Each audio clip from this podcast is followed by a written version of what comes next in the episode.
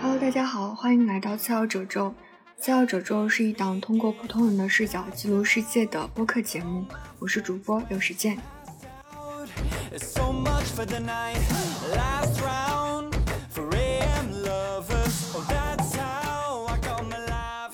这是次要褶皱的第零期节目，我想通过和朋友之间的四个问答来跟大家介绍一下这个播客。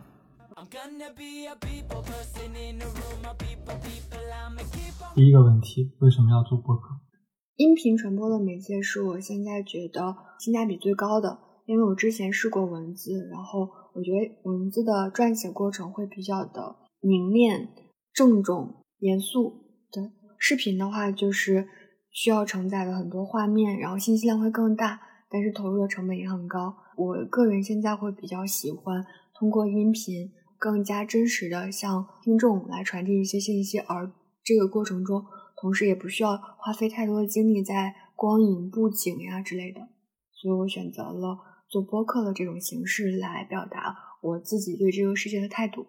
补充一下，其实就是不会剪视频。啊，对，对，说人话就是不会剪视频，然后码字码的真的是很烦了，然后就想做音频了。对。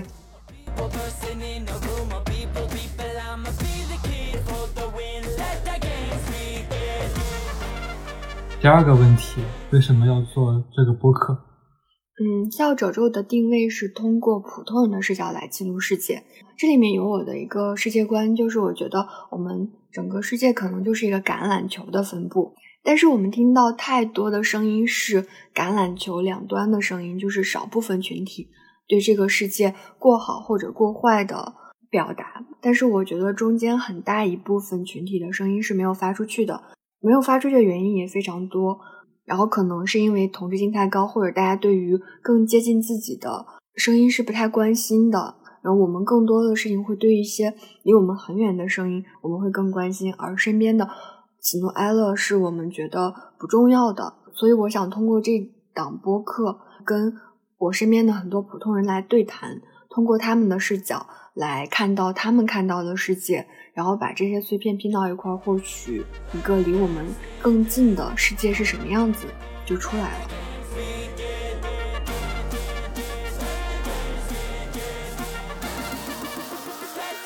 第三个问题，为什么要叫次要褶皱？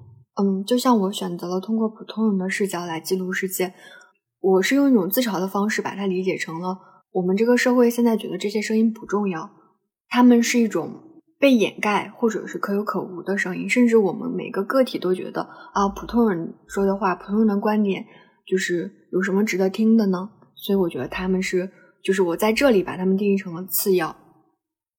然后褶皱的话是，就是大家听到褶皱这个词，不知道会联想到什么？哦，我联想到的可能就是大脑皮层，或者是嗯布料上的痕迹，或者是。世界地图的轮廓，对，就这些所有的都会让我有一种非常渺小的存在构成了宏大的一个意象。放在次要褶皱这里面，就更多的是代表了一种存在。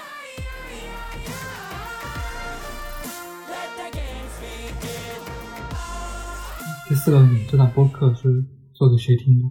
如果把次要褶皱作为一个产品的话，这个产品的适用人群。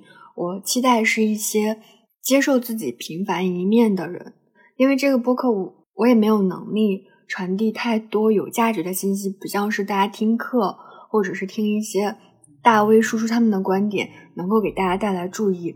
我希望这档节目至少做到的事情是不贩卖焦虑，不夸大其词，不故弄玄虚。所以我是希望可以。来听一下这档播客，获得一些喘息的机会。希望我们能够见众生，进而见自己。以上就是七号褶皱的说明书。希望，希望我真的可以做到这些吧。谢谢大家。